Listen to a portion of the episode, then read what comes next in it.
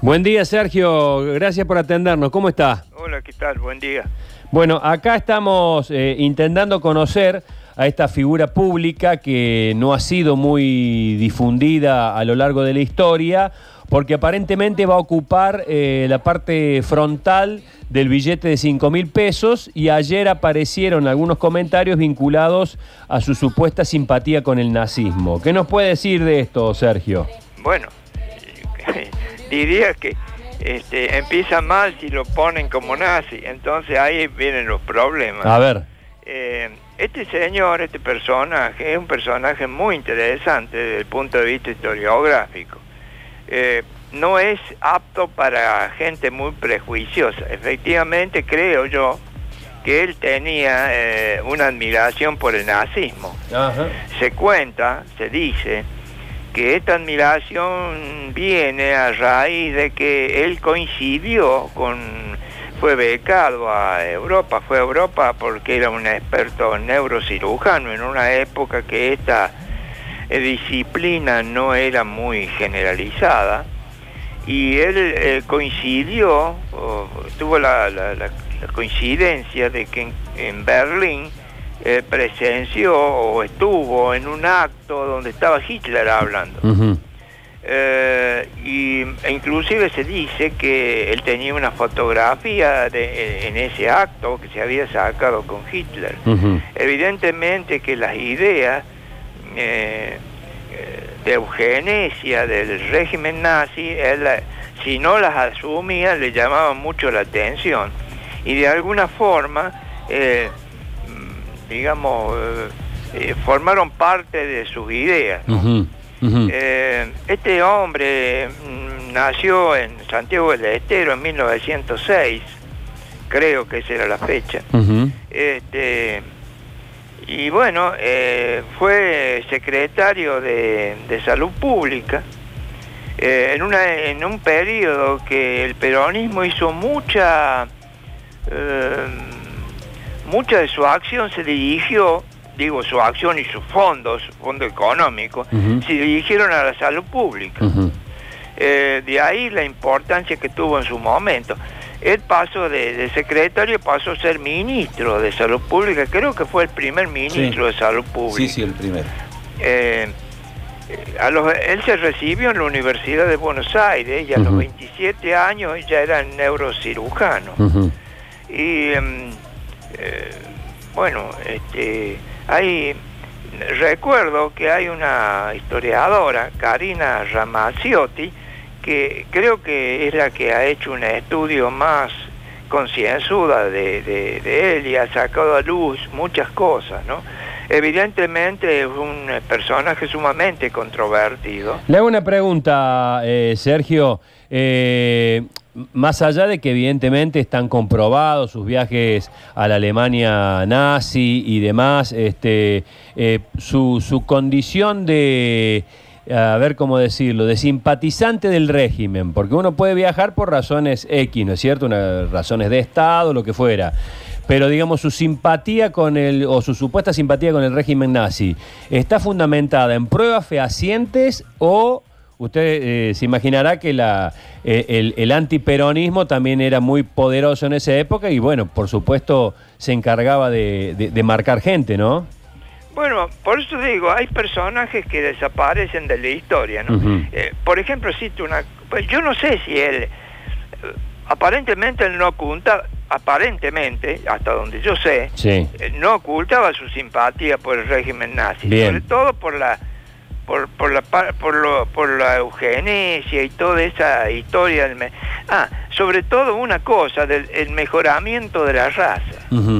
Eh, él, creía firmemente en el mejoramiento de la raza. en, el, en el grupo de, de, marcha y, música del peronismo hay una que habla de esto, ¿no? Del mejoramiento de la raza. Eh, pero, eh, digamos, no hay que tampoco perder de vista que durante su gestión, eh, yo digo, lo tomo muy críticamente este personaje, no es que yo tenga simpatía por él, pero no puedo desconocer que se construyeron 234 hospitales, se combatió el paludismo, aumentó la esperanza de vida.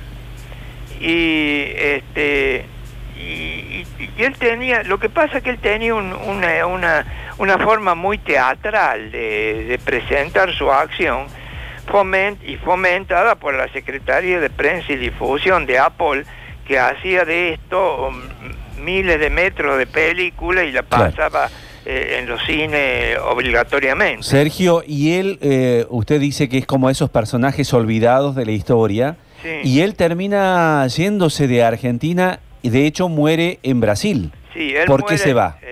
él muere, eh, eso me acuerdo, el 20 de diciembre de 1996 en la ciudad de Belén, en el estado de Para.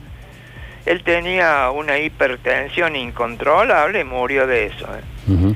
Y se tardaron 16 años en traerlo al país, a repatriar sus restos. Claro. O sea, eh, la cosa viene media cruzada. Yo creo que no es un personaje para juzgarlo con, eh, con una sola vara. Evidentemente que al que el que digamos, yo no, no sé si era nazi, pero sí sé que era un anticomunista muy declarado. En esa época eh, había una playa de muy grande de anticomunistas.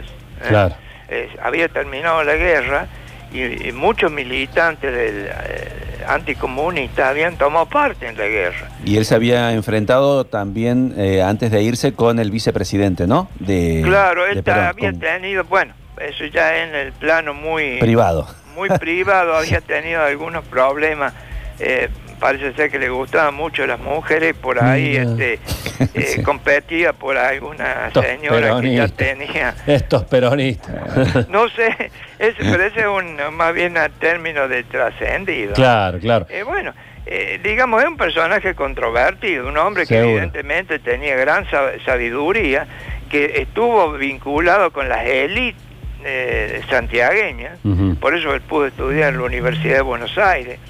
Eh, bueno, eh, eh, le preocupaba, ah, una cosa que le preocupaba mucho y creo que escuché ahí una parte, es el problema de los homosexuales. Y él hizo, hizo mucho porque él entró al escalafón militar como médico militar. Hizo mucho para que se tuviera mucho cuidado de que se ingresara a conscriptos, se usaban palabras eufemísticas, ¿no?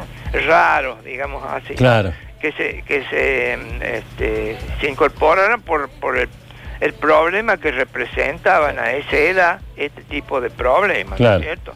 Eso yo lo he vivido, cuando yo he hecho el servicio militar, una de los primeros, digamos, cosas que se tenían en cuenta eh, era eso justamente. Sí, tal cual. Tal cual. La última, Sergio, para ya liberarlo, eh, tiene que ver con algo totalmente distinto, algo que estamos haciendo nosotros acá medio como, como un juego acá en la radio, que estamos hablando por distintas circunstancias que se fueron dando a lo largo de la semana. ¿Cuál es el barrio más representativo de Córdoba? No digo el más importante ni el más habitado, digo por un montón de cuestiones que tienen que ver también con la gente, con su cultura, con su historia, con su, con su bagaje. Eh, de acuerdo a sus juicios, Sergio, y seguramente va a ser subjetivo, pero ¿cuál es el barrio más representativo de Córdoba para usted? Es difícil saber. El que tiene una historia muy linda es San Vicente. Ahora, como, eh, eh, como, como historias interesantes, es General Paz. Ah, mira. Este, General Paz, yo siempre lo he calificado como la pequeña Europa. ¿no? Mira. Eh, claro que ha sido devastado, eso ya es otra historia. Sí, sí, Pero sí, el General Paz, en General Paz era un muestrario, ¿no? Era la pequeña Europa.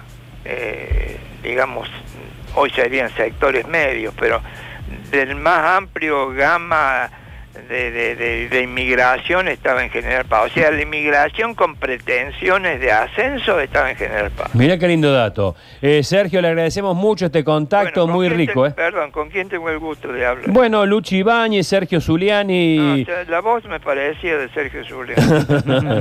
Les mando un fuerte abrazo, Sergio, gracias. Bueno, eh, eh, dos cosas quiero hacer. Por supuesto. tomó dos campañas no era no era tipo que se achicaba ¿no? creo que esto hay que tener eh, o sea era un tipo que tenía mucha presencia no se andaba con chiquita primero porque era el dueño del circo no era él, era el, amigo del, del, dueño bueno él, le tocó apenas subió una una en 1947 eh, un la peste bubónica. Uh. Usted sabe que la transmiten las ratas y es bastante complicado. Y él, ¿cómo lo hizo? Lo hizo mano militar y eh, con 60 camiones y personal militar eh, fue por las zonas portuarias, o sea, hoy lo sería el Villas Miseria, y a mano militar y acomodó las cosas, ahí limpió lo que había que limpiar y controló la epidemia.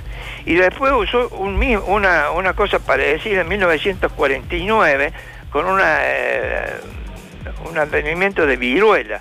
O sea, era un tipo que hoy no sé si se podría hacer esa esa, ¿Esa mano militar qué significaba? O sea, todos adentro, ¿no? No, no, no. Él, él iba y con los camiones, nada de orden de llenamiento, agarraba, se había que limpiar la ranchería, la limpiaba, tiraba todo. Eh, no, no se andaba con vueltas. y así controló la peste bubónica, que dicho sea de paso, se la, se la endilgaron a las, a las navieras que que usufructaban los puertos y no, no cuidaban los entornos. Claro, riquísimo toda la información. Sergio, un abrazo enorme. Bueno, muchachos. Gracias. Hasta luego.